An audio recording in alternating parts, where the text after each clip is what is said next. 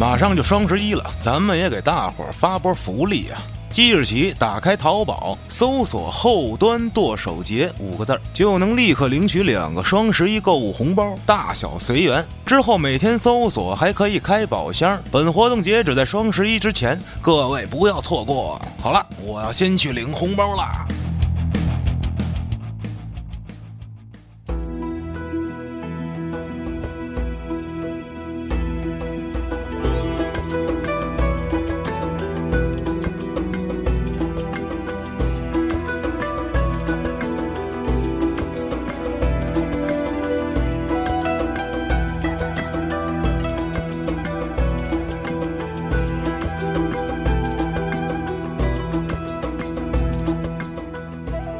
历史，笑谈有道，欢迎您收听由后端组为您带来的《胡说有道》。喜欢收听我们栏目的朋友，可以在微信公众号中搜索“后端组”来关注我们，里面有小编的微信，小编会拉您进我们的微信群，与我们聊天互动。我是主播道爷。大家好，我是老安。什么人家老安？你以为人听不出来吗？嗯，因为之前说了好几次了，想拉老安一块儿录节目，都没兑现。嗯，道爷最近九九六，思念老安了啊！不要提我上班的事情，好头疼。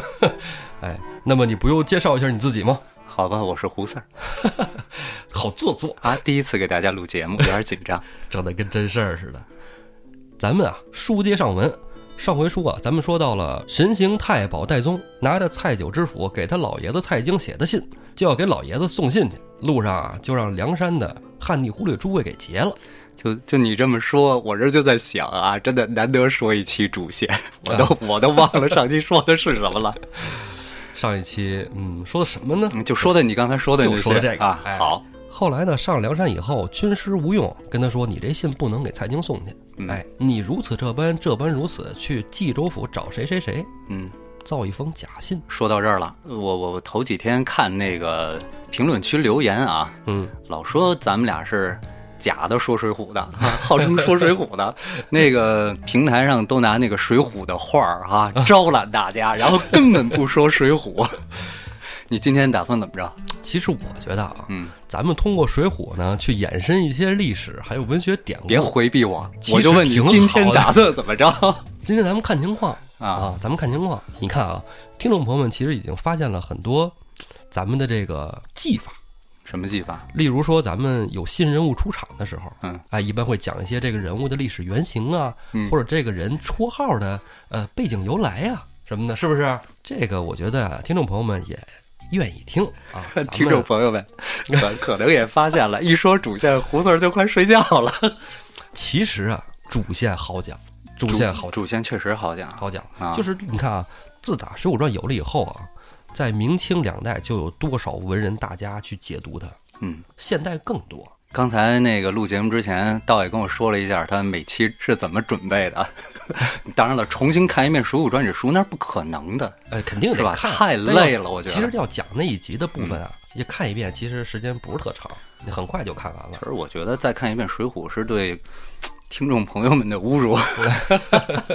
好了，继续吧。嗯，大家都很了解啊。嗯其实这些编外的知识，才真的吃功底。我跟你讲，还行，挺好，挺好玩的啊，哎，都挺好玩的。就你那点儿历史的文墨，我得一点儿就给你勾出来。我没什么文墨，你有的，啥没改三分钟。神行太保戴宗下了梁山以后，就去冀州府找这个能写假信的人。嗯他跑得快啊，几天功夫那也得跑几天啊，这不像咱开车，嗯上高速，噌家伙到了啊。可是说戴宗那个就是唰唰唰往前跑哈、行走一般，他自己可能不累。如履平地，据说啊，对他能日行八百。看他绑几个甲马，他要是绑一对儿甲马是日行四百是吗？啊，他要是摆上，你看他着急的时候，他就摆上两对儿四副甲马。这甲马是什么东西？它就是一种版画儿，就是你把那个过年印那个版画儿是吧？哦宋朝那会儿刚哦刚开始有哎这个复印的雏形，你刻上这个披挂带甲的马，哦，哎，就那种战马，然后呢踏一下，那纸上不就有那个马的画了吗？嗯嗯嗯，就跟那个符箓一样，然后念咒绑身上，湿气身形术，它是这么一东西。哦，那一个甲马代表一个缸，是不是？平时两缸，然后 四个缸，然后那个你知道宋朝啊，宋朝皇上的那个加急书信是日行六百，日行六百，日行六百哦，那就是骑着马的。啊，对，戴宗啊八百，戴宗赶上赤兔马了，反正很快就到了冀州府了啊。风餐露宿，小行夜住，这咱不说。嗯，到了冀州府以后，他就跟人打听，为什么呀？这能写别人字体的，还能写那么好的，这人啊，肯定家喻户晓嗯啊。他在路边上找人问，说这个咱这个冀州府有一个萧学士啊，写字特别好的一个书法大家，在哪儿住啊？这人都知道。哎，一老人啊就跟他说，说呀，你到文庙前面啊，你往右看，文庙前面右边有一大宅子，那是他们家老宅。再往前走啊，一拐弯有一新宅。啊，你是找老宅的还是找新宅的？还有不一样，哎，这神行太保戴宗不知道怎么回事啊，就说哎，那他在哪儿住啊？那在新宅住，那老宅干嘛呀？老宅呀、让他给卖了嘿，啊？怎回事啊？话说这人是谁呀、这人就是啊，圣手书生萧让。你看这人这姓儿，他姓萧，很有可能就是一个大户人家，又是萧何，是不是啊？是不是兰陵萧氏？这咱不好说啊。是吧？哎，说这萧让啊，他们家呀，其实祖上挺有钱的，啊，也有也有说当官的嗯啊。但是到了他这一代啊，家里落魄了，他呢考了几次科举，都落了地了，跟吴用似的。哎，没考上。哎，不过吴用是其实他是考上了，哦，对对，但没给蔡京送礼，啊对，想起来吧了？，是哎，没走关系路子，是不是？没没按他恨呐，恨呐，啊，不按规则玩耍是吧？不带他玩儿。萧让是没考过，因为萧让呢，咱们从书上来看啊，萧让是一个精通文笔的人，嗯，写得好，他可能就是做文章啊什么这玩意儿还差点意嗯思，但是呢，他又是一个不屈于人下的人，哎嗯，他没有走上仕途，但是呢，又不想跟别人啊给人写信去，啊，心比天高，哎，给啊人抄个这抄个那，不愿意干这事儿，嗯，哎，吃老本儿呗，是吧？他家里这点底儿，早晚有一天会吃完的呀。嗯，啊，校长跟他媳妇儿在家里慢慢的过不下去了，怎么办呢？说反正这么大宅子，咱俩人住，是吧？也没什么用啊，你就给他卖了，换个小的。哎，就在边上换了一个小宅子。啊，现在讲就是卖大换小啊，哎，对，中介说是吧？哎，神行太保戴宗啊，就来到了萧让这个新宅门口，门上啊贴了一副对子，对子写的什么呀？上联是啊，读诸子百家，家书汗牛充栋；口气不小。下联是写二王张藏，藏是汉墨飘香。这汗牛充栋我知道，嗯就是说这个拉书，把这个书都装到这个车上，这个哎牛出的汗都能把房子给填满了。这我知道。下联啥意思？啊下联啊，写二王张藏，嗯，哎这里边就是人物。二王张藏，咱先说这张藏，张藏不是一个人啊，因为二王也不是一人，二王能估计，王哎，对，啊二王估计不是一个人，是吧先？张藏不是姓张名藏哎，啊，对，哎，这张藏啊，据说啊是张旭和怀素啊，怀素字藏真，我还是不知道，你给讲讲吧。哎，这俩人啊都是这个唐代的书法家。那二王就我知道了，哎，对，这张旭和怀素啊，两个人都被称作草圣。嗯。其实，在一开始我查的时候啊，嗯嗯，呃，因为我之前有记得，在这汉代也有一个草圣，啊嗯嗯，叫张芝。一开始啊，我真是认为是这个张是张芝呢，嗯，但后来呀、我看这个张旭、怀素，啊，我觉得这俩有门儿。为什么这俩 CP？你知道吧？哦，你知道为什么一开始我认为这张是张芝吗？嗯是因为啊，有一个书中四贤，嗯哎，张芝、钟繇嗯，啊，还有就是王羲之、王献之父子哎，二王嘛，哈，二王。啊，对，依照咱们节目的风格啊，说到了像王羲之、王献之这种嗯重量级人物，嗯，一定得大家笔墨，你就是开头我说的白说了呗，因为我觉得你一定非常了解王羲之。非常了解，真谈不上，但是小故事肯定是给大家准备了的，是吧？那咱们把这个书圣王羲之讲讲。要说王羲之，肯定得先从这个“王”字儿说起。火哎，为什么呀？王羲之特有名儿，还有一大家知道的名儿叫什么呀？王右军。王右军哎，为什么叫王右军呢？啊，右将军，哦，对，生下来，他就是右将军，哦这是为什么呀？因为他是琅琊王氏。琅琊就是现在山东山东啊，山东，山东，对山东的一个地儿，临沂吧好像临临临沂那地儿，吧对，临沂那地儿，这个山东王氏啊，是魏晋时期的名门望族。哦，说这个王羲之，他祖上是谁？咱们先从他父辈开始讲。他爸不出名儿，啊，王旷他爸叫王旷是吧？王旷 我反正已经忘掉了。啊，他有两个大爷出名儿，啊一个叫王敦，一个叫王导。这两个人是魏晋南北朝时间，哎，哦，太太有名了。就是你聊到魏晋南北朝，首先就会聊王敦、王导。哎，我记得这个你原来跟我说过一个一个诗，那个叫什么？谁写的我忘了啊。嗯有两句叫什么？呃，旧时王谢堂前燕，飞入寻常百姓家。啊，对，是不是这个说的就是这个王，对吧？王与马共天下这句话你听过吗？啊，听过，听过，听过。马指的是司马，啊，王就是指的琅琊王氏。嚯，这跟皇帝并到一块儿说，这口气可够大的。我给你讲一这么一个故事啊，王羲之他的大爷，一个叫王敦，一个叫王导。嗯王敦、王导，王敦、王导他们二人有一个族兄，这个人的名字叫王衍。嗯，王衍。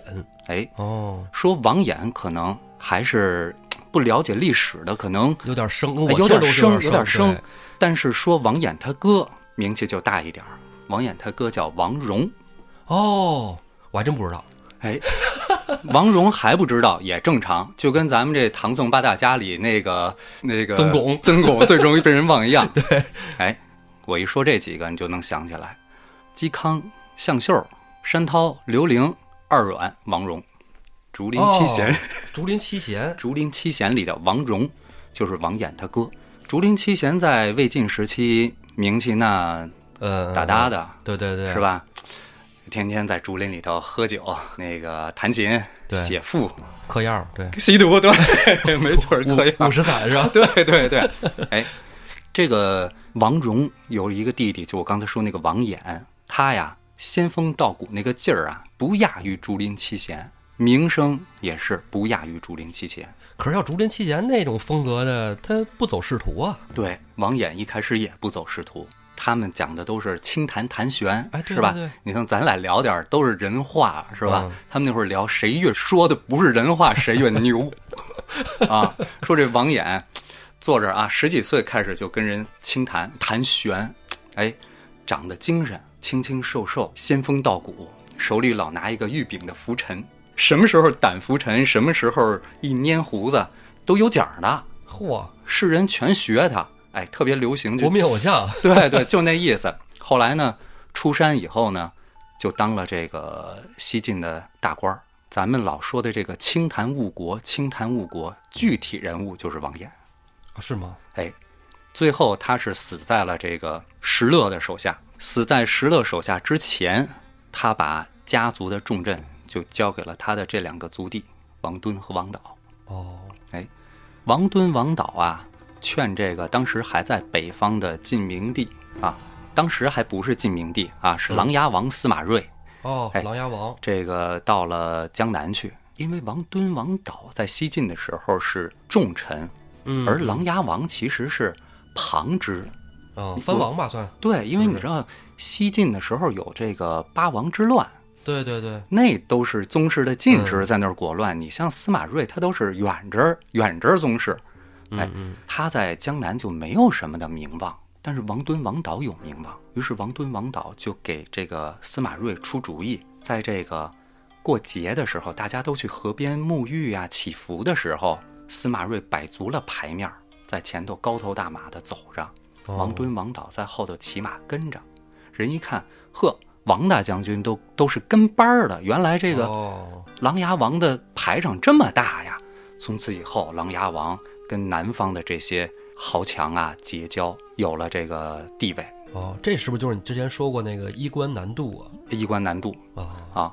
后来这个司马睿就在二王的这个拥戴下建立了东晋，所以这个琅琊王氏在晋朝的地位就是这样。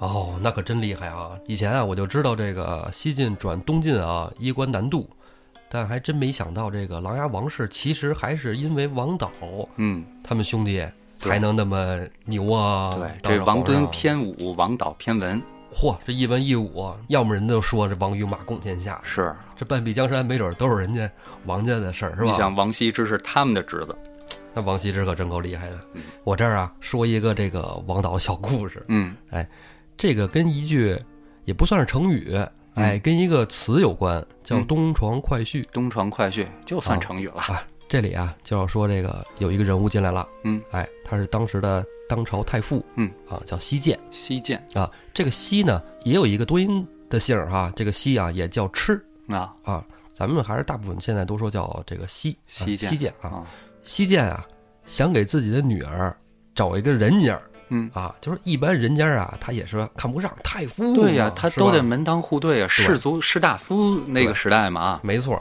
当时啊，在那个时候啊，王家跟谢家那都是有名望的。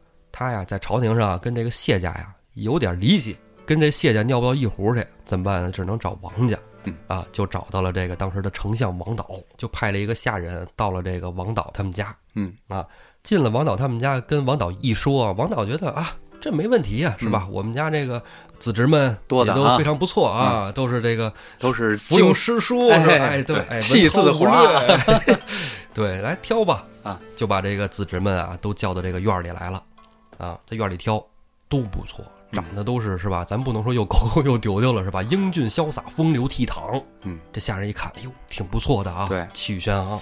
对，因为西西建家派来也是大官儿啊，是吧？对大家也都愿意对呀、表现一下哎啊，，一看都挺利落，挺不错的。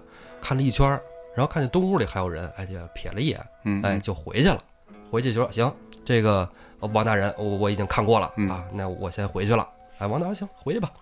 这下人回来之后，跟这个西涧就说呀，说这个王丞相家我去看了，嗯他们家子侄都不错，啊，全是美女，对，全是帅哥啊，全是帅哥又不搞拉拉。啊，正办那个什么男的节目，我也忘了啊。你这要是什么什么全是美女，这顾西涧还说了，嚯，这王丞相身体不错呀，不要开车。啊，西涧说，哦，他们家人都是这样，也是意料之中。对，呃，还有什么别的人吗？嗯这下人说：“哎，我临走的时候倒看他们家在这个东屋嗯有一小伙子，嗯嗯，在那儿袒着肚子，哎呀，敞着怀，在那儿吃饼呢。”西涧就说：“啊，他们家还有这样的一个人吗？你详细的描述一下。”这下人说：“我没太看清，反正这人就是看着挺泰然自若的啊，嗯那个劲儿啊，反正有点儿邋遢。”西涧就说呀：“说这个参加选秀活动怎么不重视呢？啊，不化妆啊怎么，也不出来捯饬一下呢？这个人有点意思。有点意思。本季的冠军就是他。结果后来一了解啊，上人家一问，就就是他了。嗯这个人就选中了。嗯，这个人啊，就成为了这个西涧的姑爷这个人就是谁呢？王羲之。王羲之。哎啊，所以王羲之啊，又被称作这个“东床快婿”这个词的创始人。啊，所以说你看他那个形象，就是床就是胡床嘛，哈，马扎儿那会儿不可能是哎榻哈，不不能是那个睡觉的床，睡觉还不睡床呢，对是吧？哎，呃，就坐马扎儿上，光一膀子是吧？嗯，没准儿摇着扇子吃着烧饼还掉渣儿呢，对吧？其实王羲之啊，一开始家里也听到信儿了，不是说故意那样或怎么着的啊，他就不想去。嗯他觉得我这个还得跟家学习呢，哪有时间干你这事儿去？找结婚这事儿都没劲是吧？对，而而且他是找了媳妇儿，那我就叫婚外恋了，回头 啊！哎人没有人王羲之是吧？我现在我这是不是叫谈恋爱？你那以后就叫婚外恋了，不干，不干。轮不着他，嗯嗯，为什么呢？说人人家都是这个王导的儿子们都在外边呢，他一侄子没轮不着他呀，嗯就该吃喝该是吧玩儿该敞亮着是吧？啊，晒晒肚子呢，结果成了本季冠军。结果就被选中了，嗯也说明这个西涧啊有眼光，能识人，反正嗯，这个运气更大一点是吧？其实这个王敦跟王导啊，虽然子侄众多，但是挺疼这个王羲之，挺喜欢他。尤其你像王导他哥哥王敦，还经常把这个侄儿带在身边。王敦我们知道，后来王敦是叛反的，对，因为王与马共天下，这个王家功劳这么大，这个司马睿坐稳了地位以后呢，逐渐也开始提防他们兄弟两个人。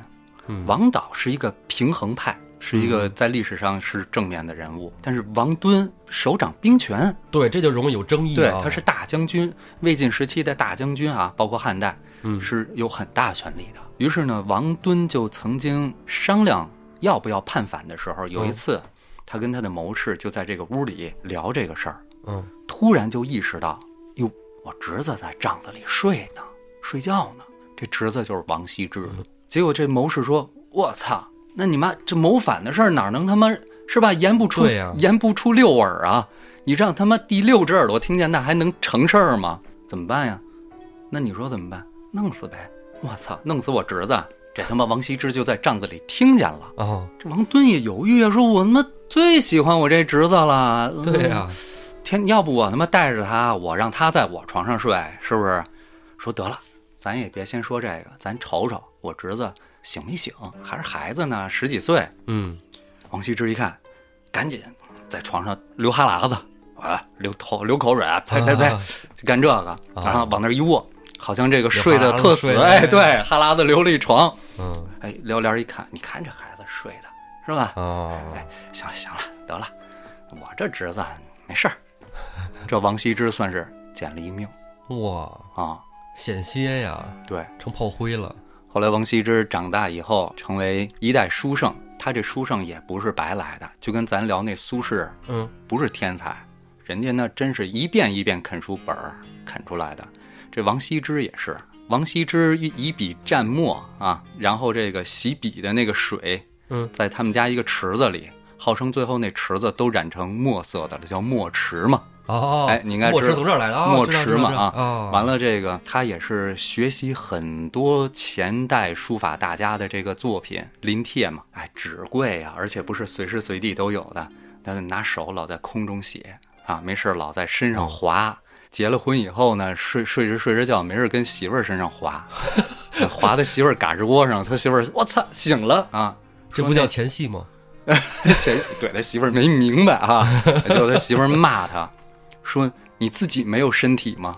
啊，原原话怎么说我忘了，就那意思，你你没有字体吗？玩自己去。啊，王羲之一琢磨，我操，也不想打炮了，嗯前戏白做了，嗯因为他媳妇儿提醒到他了。对呀，我字儿写这么好，我没有自成一体呢。哦从此以后开始琢磨自己的风格，哦，这么来。才才有了一代书圣。哎呀，哎，你知道他行书、楷书和草书，他都特别的棒，尤其是行书不用说是吧？《兰亭集序》嗯天下第一行书，哦原来都是跟床戏相关的。对，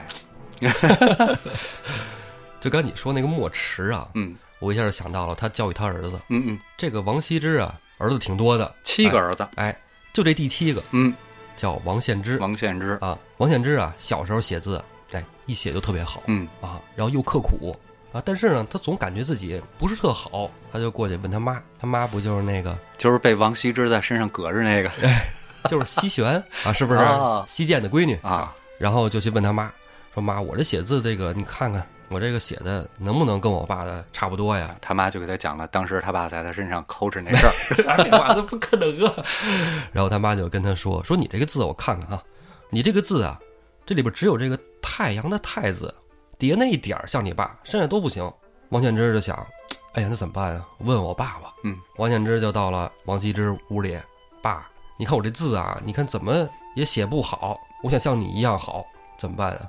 王羲之头都没抬，跟他说：“你看外面的十八口大缸了吗？啊，你把这十八口缸里的水都用光了，你的字就写好了。”你看，就是功夫练的。哎，都是练出来的。对了，所以有的时候吧，我感觉啊，就是跟这些人啊，你称呼他们为天才，嗯，我觉得是对他们的一种藐视，又是我说那句话，别光看浪花儿是吧？哎呦我对天，还得看深海。哎对，哎咱们这儿说到王献之了，嗯我觉得就得说说王献之的故事。王羲之不是被称作书圣吗？对但有一说啊，王献之被称作情圣。啊，我刚我还想说，我说王献之人都说是怎么着，他的书法很有可能胜于他父哎，亲的，你再说没想到书绝呀，对，没想到你来一情圣。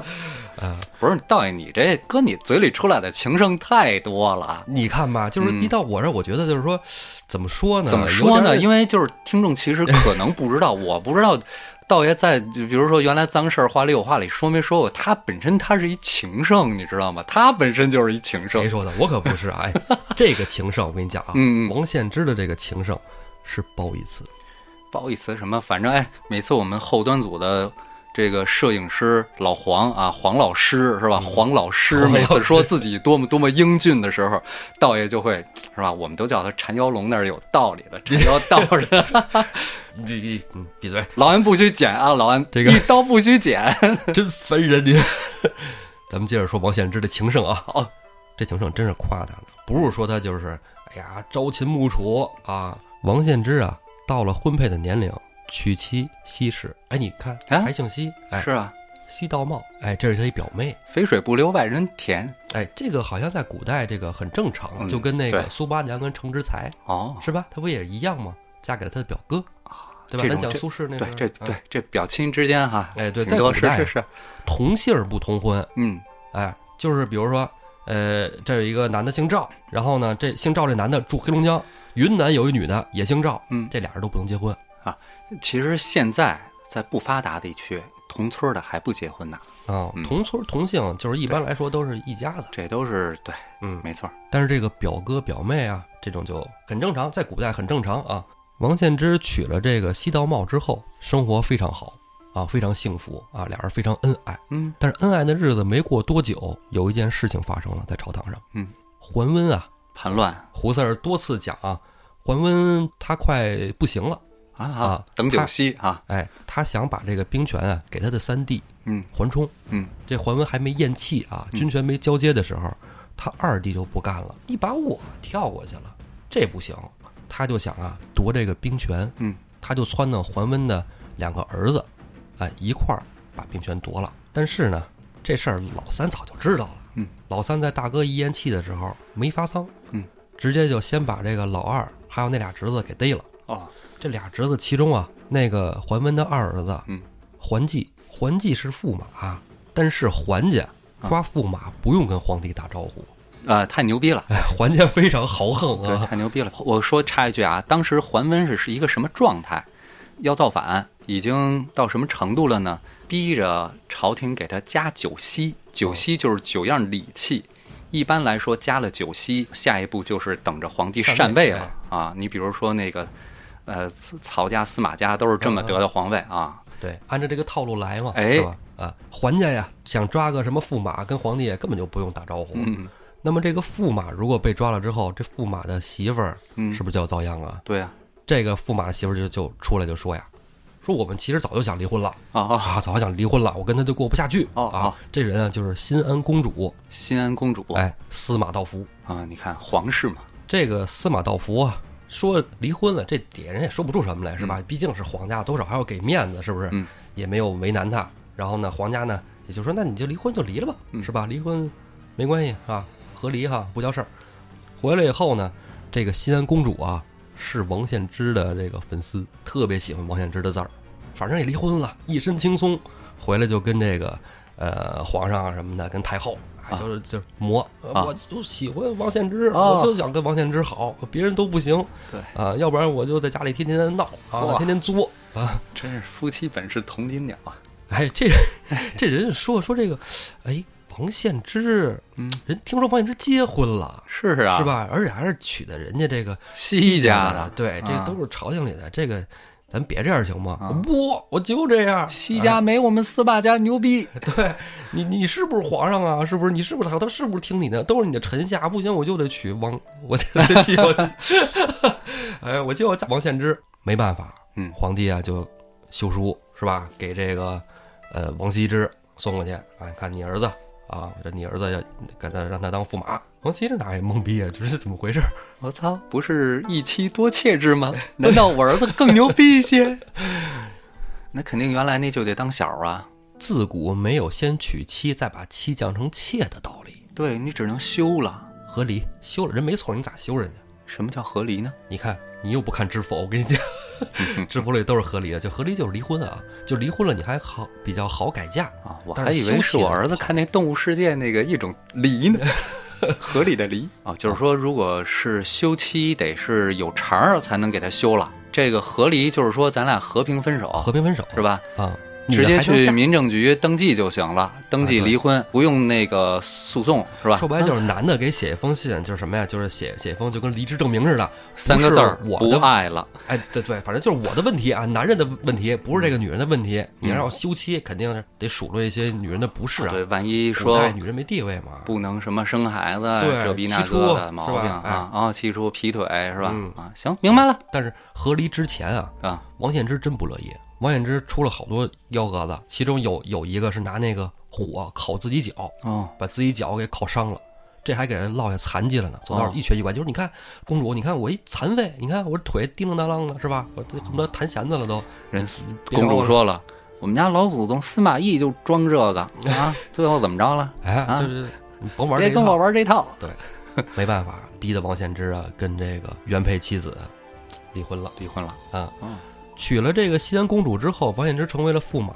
在他仕途上，你看着是一路高升的啊！你看的这个王献之的生平记录啊，中书令啊啥的，最后是吧？太宰。但是王献之并不幸福，在期间啊，他无数次的跟身边朋友去打听他原配妻子的这个下落，哦哎，是否生病了啥的，因为他他自己不能再去关照啊。理解理解理解。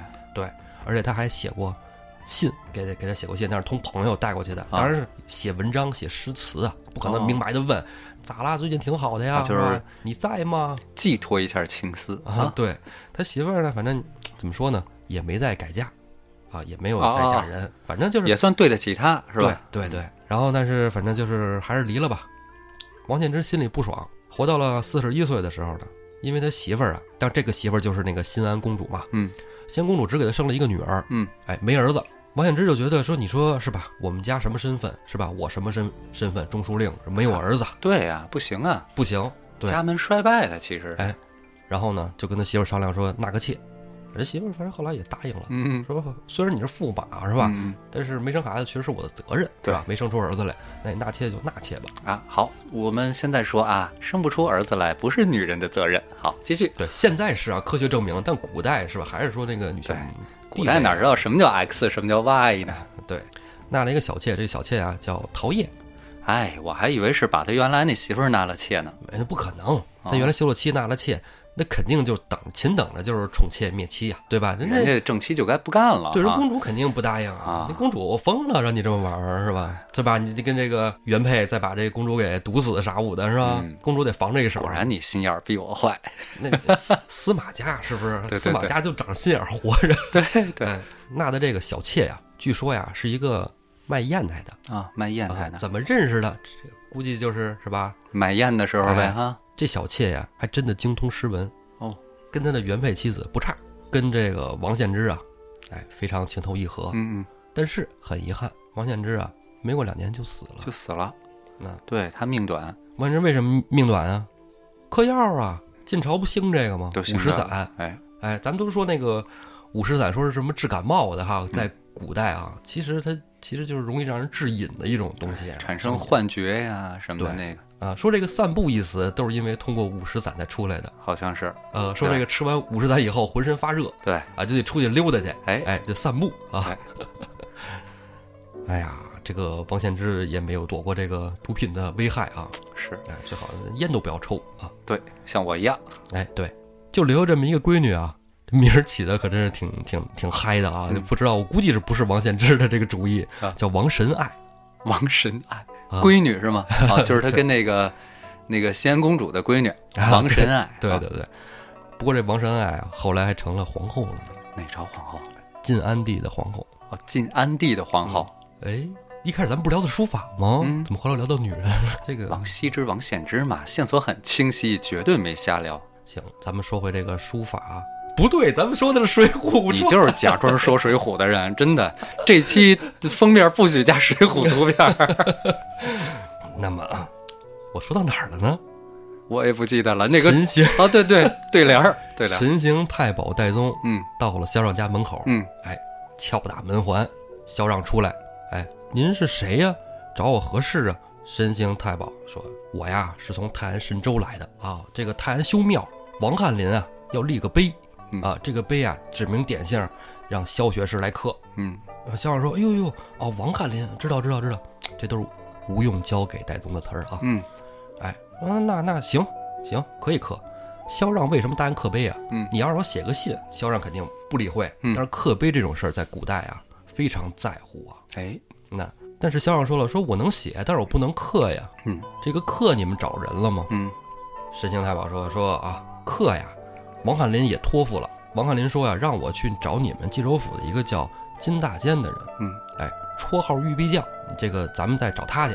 啊，你们一个人五十两白银。说到这儿，我插一句，就是这个古代的时候啊，这个书法啊流传呀、一般来说三种形式，一个呢就是刻碑，一个呢就是在纸上面写，还有一种呢就是法帖，就是在碑上刷墨，然后拿纸拓下来。嗯拓本啊，哎，这个碑文呢，一般就是由这个书法家先写上字，然后呢，这个雕刻家呢勾线双勾啊，然后再刻到这个碑上。所以说碑文呢，就是这个哎写字的和这个雕刻的得成双成对儿。哎，CP 搭档嘿，啊。校长说了，哎，真巧，这金大坚啊，我认识，而且我写的字就得让他磕。哎，对了，我们也是一对儿 CP 局，哎，他也是好手艺啊，连带销售。好物啊，CP 局。什么叫 CP 局？去，继续。我带你去。哎，反手锁上门，俩人呢就往文庙前面走。嗯哎，正走着一拐弯，看见金大坚了。金大坚正好迎路过来，肖让就喊：“老金，老金！”哎，金大坚一回头，哎，这不是老肖吗？哎，对，你这个嘛去啊？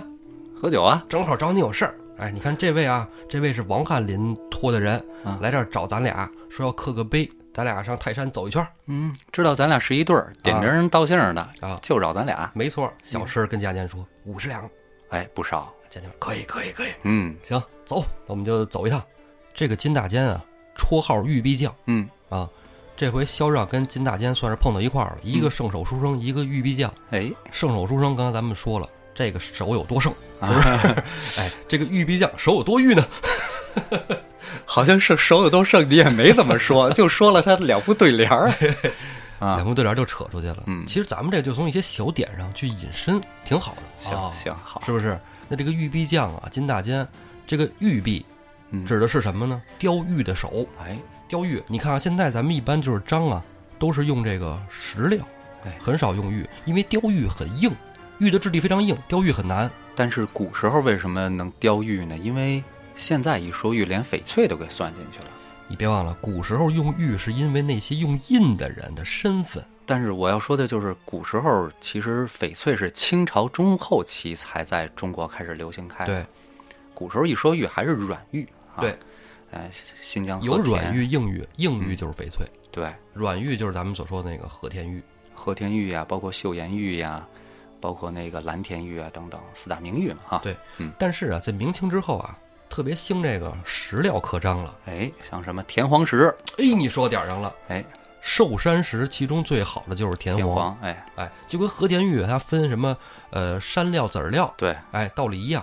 这寿山石里这田黄啊，绝对是价值连城。嗯，就现在田黄石的价格啊，从三千到十万一克不等。我们那儿有一哥们儿特别爱玩这些东西，嗯，他手里有一块天黄石，十几年前收的时候八万，呃是那种鸡油黄的呃果冻料。哎，果完了那个啊，我说道爷啊，我我说我有一哥们儿，嗯。这个认识一个这个刻章的大家，啊，高飞高老师，是吧？嗯？应该是在北京市都能。嗯，是吧？完了这个我说你不打算雕一下吗？就我们哥们儿说了，现在啊，基本上这个田黄啊，雕刻师都不怎么雕，因为只要一动刀子就废料，嗯，雕刻师都舍不得。对呀、啊就比如说现在那一克啊，就是几千到好几十万啊。嗯古代有那么句话叫“一两田黄一两金嗯，”，这田黄可真是值了老鼻子钱了。对，这田黄啊，说起它还是石头，嗯用石头刻章啊，就是后来就是文人字画用的特别多。嗯啊，当官的一般还都是玉印和铜印。嗯啊，这再往前追溯啊，最早咱们你说考古考的是什么呀？你说从书本考古不可能，古籍也不行。嗯就是从出土的这些东西上考古。嗯，你说一些文字书本搁到土里边，很容易就没了，就残，或者说残了嗯。能留下完整历史记录的，就是那些石碑和印玺。嗯，青铜器，哎，青铜器，顶多是碰巧保存的比较好的竹简，是吧？对，还有就是帛书，嗯，马王堆出土的《道德经》啊是帛书哎啊。这个云梦睡虎地出土的是竹简，其实你知道，就是最早那个青铜器上边里边就是雕刻那些文字，嗯，那青铜器一开始认为就是器皿啊嗯，这盛肉的，这 喝酒的，其实不是啊，那是就是说，礼器啊，对，里边要刻上，比如说呃，比如说胡四儿啊，征战有功，杀敌是吧？十万啊，是吧？然后自损五十万啊，这个有功劳，哎，记下来，怎么记？记哪儿啊？就是刻在这个青铜器上，哎哎，铸好了，哎，给你，你嗯拿这个摆着，这是我的奖杯，是不是？对里边刻的有记录啊，咱们考古也是通通过这个考古，嗯，那里边刻的文字啊，因为你知道这个一说这个铸青铜器啊，这个做鼎什么的，嗯，这玩意儿什么时候？就是周朝哎，啊，再早追溯到商代也有，但是非常少啊，在周朝的时候特别多啊，因为他分封诸国多呀，嗯是吧？发奖杯奖杯多呀，是不是？所以说它这个历史啊也比较充足嗯，对，那会儿考古出土的那些青铜器上里头都铸的那叫金文，啊。哎，钟鼎铭文啊对，再古老的咱们就知道是甲骨文，啊，甲骨文但是那个甲骨文是到了清末光绪年间，是当时那个是一当官的，是什么官我忘了，王懿荣啊，大家都知道，王懿荣病了是吧？啊然后去药店开药，哎，一味药是龙骨龙骨，啊龙骨然后后来来上面一看，哎，这个文字很奇特，感觉比金文还要更古老。对龙骨应该就是化石了对它嗯，龙骨不一定是恐龙的骨头啊，其他的远古生物的骨头变成了化石，在中药里都是龙骨。啊对对对那咱们知道这个最早的文字就是这个甲骨文，它是就我刚才说的，在清末的时候才发现的。嗯所以在这之前，大家能够知道的最早的文字就是你说的这个青铜器上铸的金文。嗯，所以你看咱们古时候他们一说这字儿是什么意思，嗯就是这个都按照这个汉代的许慎《说文解字》来解释这个古字的意思。但是现代的一些古文字学家出的一些著作，比如说我之前跟你说过那个唐汉，买了吧？啊啊啊哎包括当代字王萧启宏啊嗯，唐汉萧启宏他们的著作里头，其实也都提到了许慎，因为他是基于金文研究的这个古文字，所以《说文解字》当中也有一些古文字的意义是偏离了真正的古文字的含义的。因为我们现在的研究学者是站在甲骨文的，也就是更古老的一种文字上哎，对那么从金文继续往后呢，就是呃石鼓文。石鼓石鼓文，石鼓文前年还是大前年来着？故宫当时我是奔着那个，我忘了那次我是去看那个《千里江山图》，还是去看那个宋代的花鸟主题的那个展了。嗯，反正你看看都没叫我对，啊看 看宋徽宗。然后当时正好那个石鼓展还没结束，嗯哎，我就去进去看了一眼，看了一眼呢，充分的让我再次感受到了自己的无知啊！因为石鼓文基本就是大篆，大篆完了我们就知道小篆，小篆是吧啊，小篆呢，秦朝的时候哈，对，说最最有名的对李斯嘛，李斯绕不哎开哈。完了再往后呢，因为篆书它跟咱现在说跟画符似的，对刻章很多都用篆哎书啊，不好写。嗯你写篆书，你费鼻子对对对，是吧？费鼻子劲了。嗯那怎么办呢？要公文的需求，就让那些吏员们然后书同文嘛，哦，要一种能够七国统一的文字，就是隶书。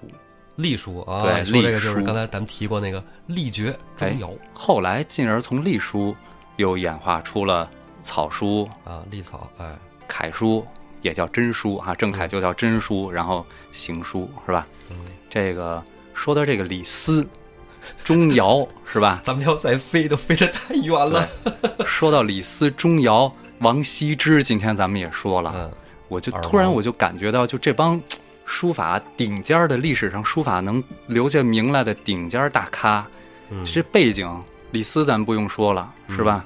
虽然死不是好死了，但是秦朝带把儿的里头他是官儿最大的，对，是吧？钟繇，钟繇是谁呢？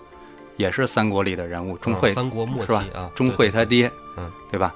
然后这个再往下说，陆机，陆机有一个代表作《平复帖》，是啊国宝，国宝级的是吧？嗯那个明代的那个董其昌就说过嘛，说右军以前，王羲之以前、嗯。啊，元长以后，元长指的就是这钟繇，中元长，啊中原长，不是蔡元长啊，不是蔡京啊 啊，为这个平复帖为西代宝。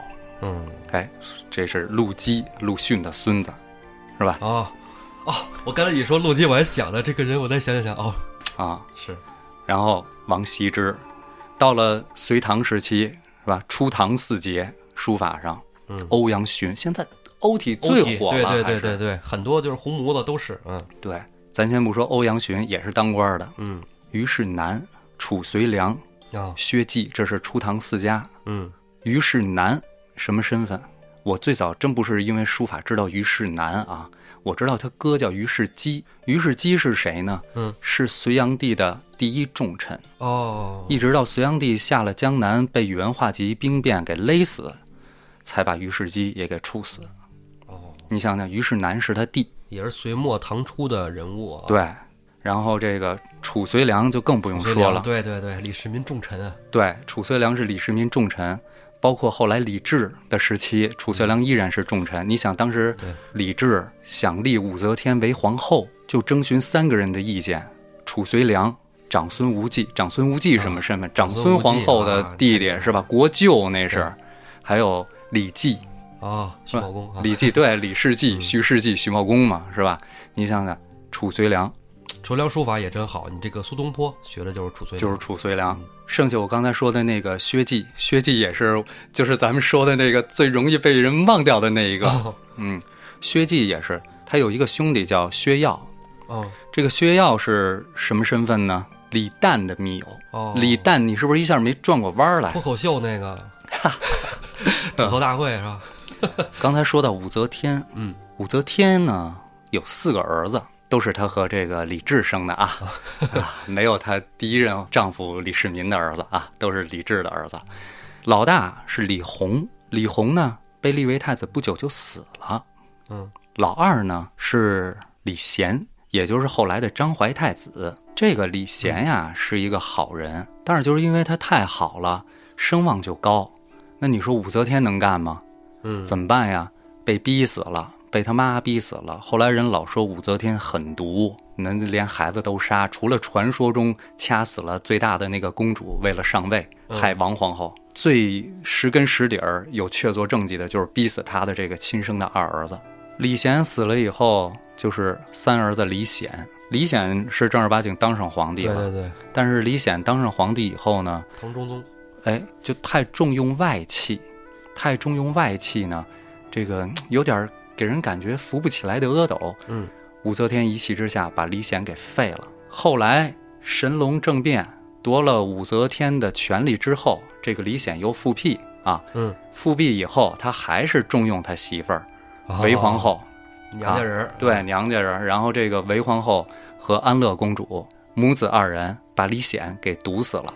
把李显毒死以后呢，韦皇后就跟武则天一样临朝称制，嗯，一直到唐隆政变，被李隆基和这个太平公主哦，给干死干掉，之后，拥立的是武则天的四儿子，就是这个李旦。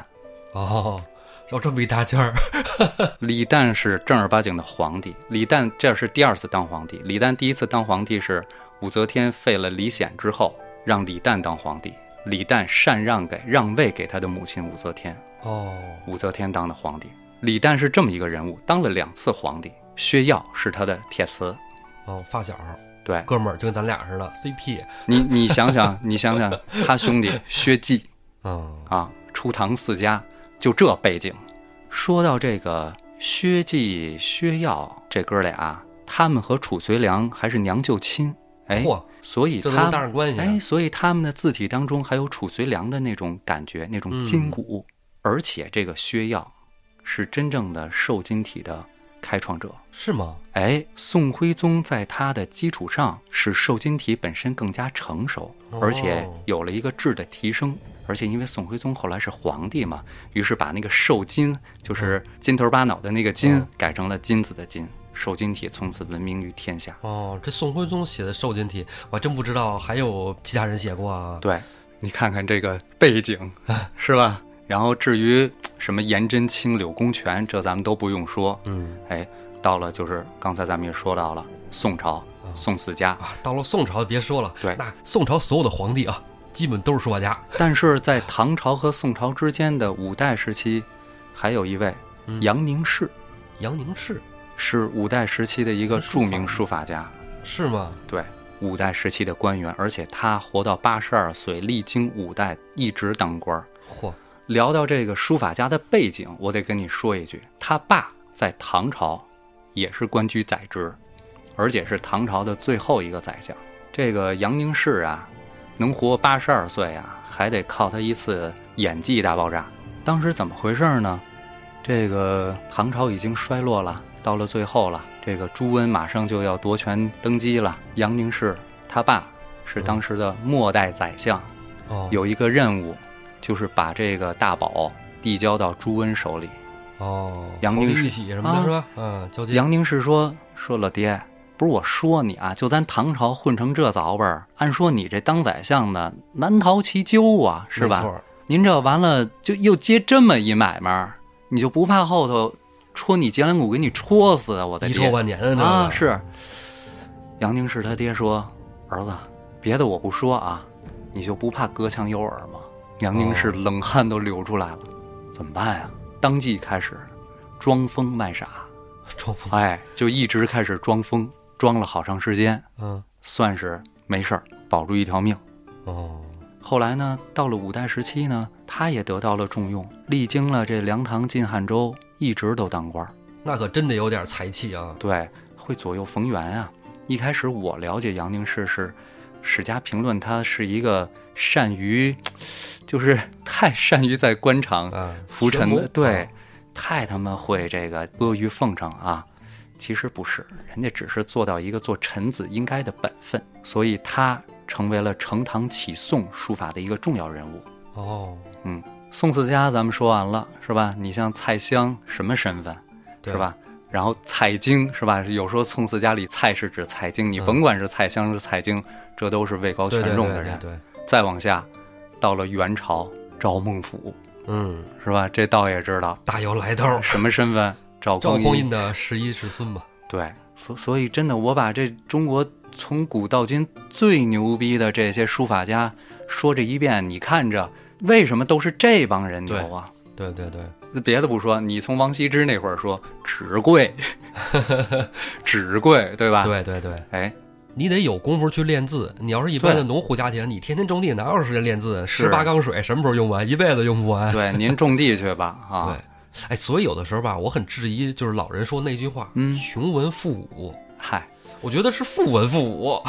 说这个书法作为艺术品独立存在，也是在魏晋时期，嗯，很大一个原因就是说，这个一方面，这个士人阶层，就像琅琊王氏这种哈、嗯，它的崛起；另外一方面呢，也是因为这个目的性有所转变。以前的这个文字呢，就是表达思想的一种工具，传递命令。你像隶书的产生，不就是为了传达对对对，写公文嘛。对，隶书之后，为什么说这个行书是在楷书之前出现的？也是因为在东汉末年群雄割据，对，要传这个军事上面的消息，嗯，所以先有了草书，后有的楷书。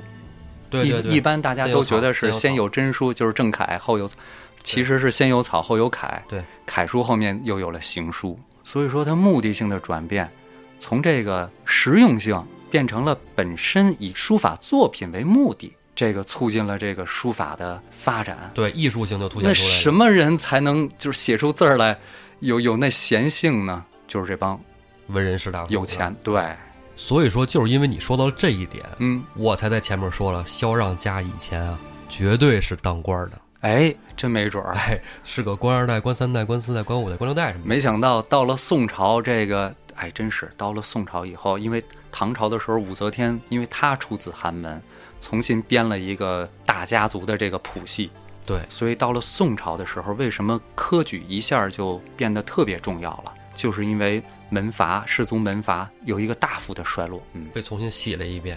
刚才咱没接着说完，元朝赵孟俯后头下一个著名的书法家就是明朝的董其昌了，这就是一般文人了。啊，那你再说就说没完了，这一期时间太长了，都在说书对法。唐寅、文征明、你看、啊、祝枝山，说半天我跑题，你讲的那么过瘾。